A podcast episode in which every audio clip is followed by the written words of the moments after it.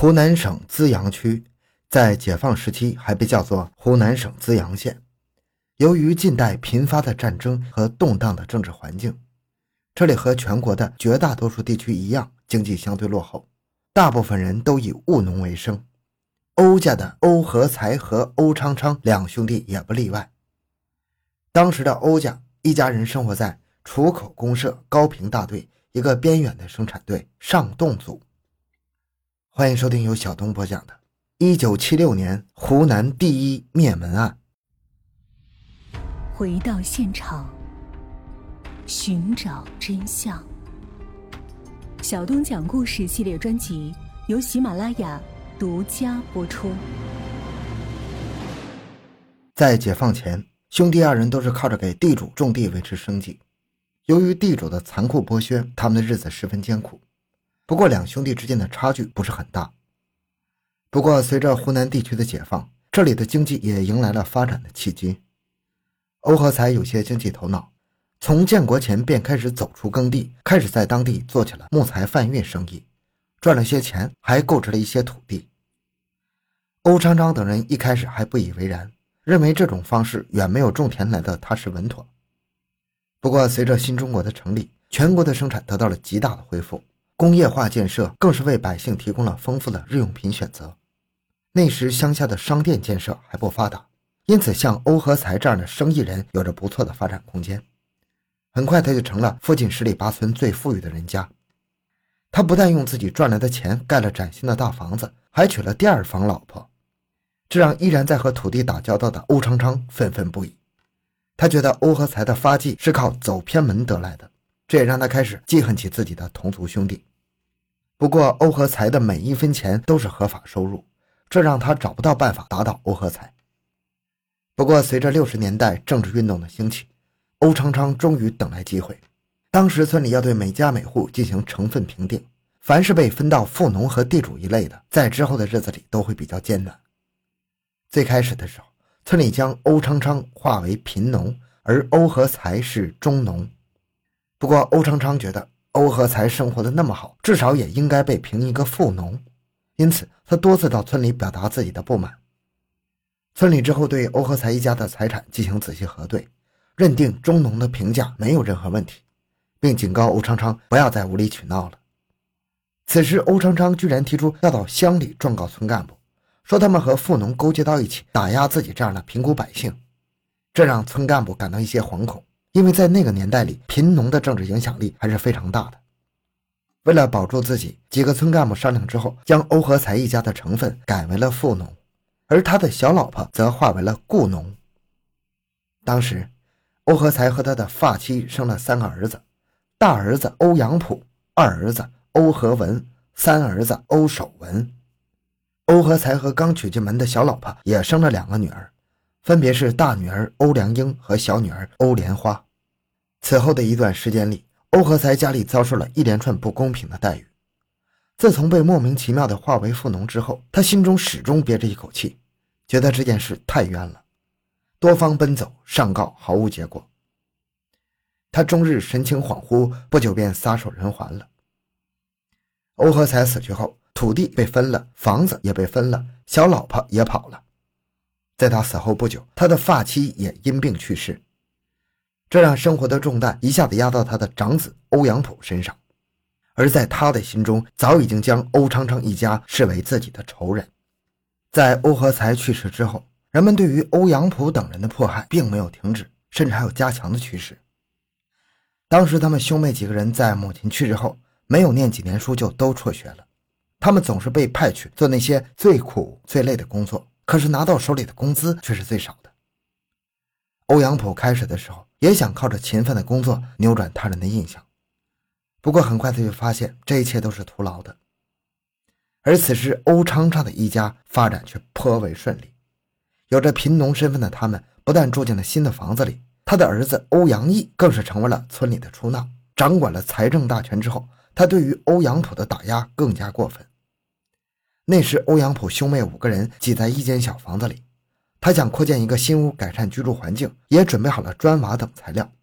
但是出纳欧阳毅就是不给他审批居住用地，这让欧阳普的计划落了空。与此同时，欧阳毅还千方百计地阻挠欧阳普娶妻。村里如果有人敢给欧阳普说媒的话，甚至会遭到欧阳毅的威胁，这让欧阳普感到十分绝望。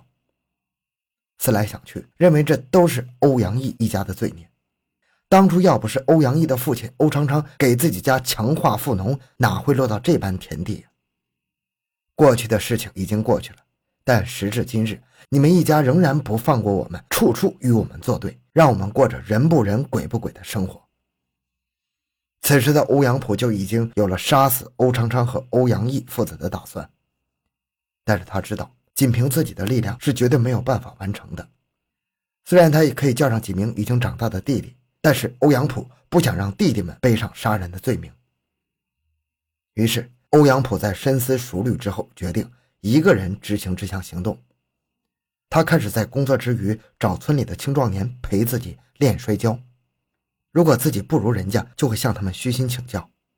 在掌握了要领之后，他一定要将曾经的老师打败，才肯罢休。村里人以为欧阳普这是在宣泄精力，但实际上他是在为自己的复仇计划做着准备。欧阳普一米七几的个头，他在和身手最好的生产队长摔跤时，三下五除二把对手摁倒在地。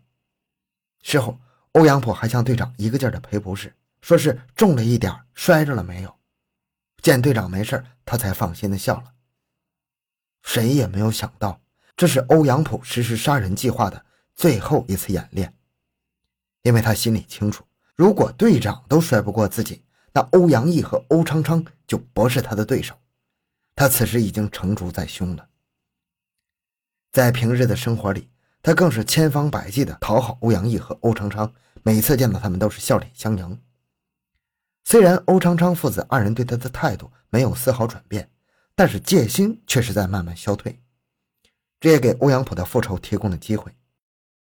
一九七九年十二月三十一日，大家都在田里忙着工作，心中想着如何庆祝即将到来的新年，而欧阳普则向生产队长请了假，说是身体不舒服。由于他之前几乎从来不请假，生产队长也就没多问，让他回家休息去了。欧阳普在回家之后便开始打磨菜刀，而一场震惊全国的血案也即将发生了。在一九七六年元旦凌晨三点多，所有村民几乎都进入了梦乡。欧阳普小心翼翼地从自家的厨房里拿出了那把被他磨得锃亮的菜刀，还有一把梯子，径直地朝欧昌昌家里走去。在到达欧昌昌家之后，他先靠着梯子翻过了院墙，然后打开大门，慢慢地摸了进去。那时。欧昌昌家的房子是一座二层小楼，欧昌昌夫妇、欧阳毅夫妇以及欧阳毅的六个弟弟、四个儿子，还有一个女儿都住在这里。欧阳普知道欧昌昌一家人数众多，如果动静太大惊醒了他们，那自己就凶多吉少了。于是他采取了残忍的杀人方式，每当摸进一个房间之后，他都会朝着目标的要害处下刀，与此同时还会捂住他们的口鼻，防止他们发出声响。就这样，他悄无声息地进入每一个房间，将里面的所有人全部杀害。而这些人在临死之前都没发出一点声响。当晚，除了欧昌昌一家之外，还有一名村民也在他家中寄宿，结果也成了欧阳普的刀下亡魂。不过，欧阳普在灭门行动中却独独放过了欧阳毅的七岁女儿。这一晚，他一共杀害了这间屋子里面的其他的十五个人。在完成复仇行动之后，已经接近破晓。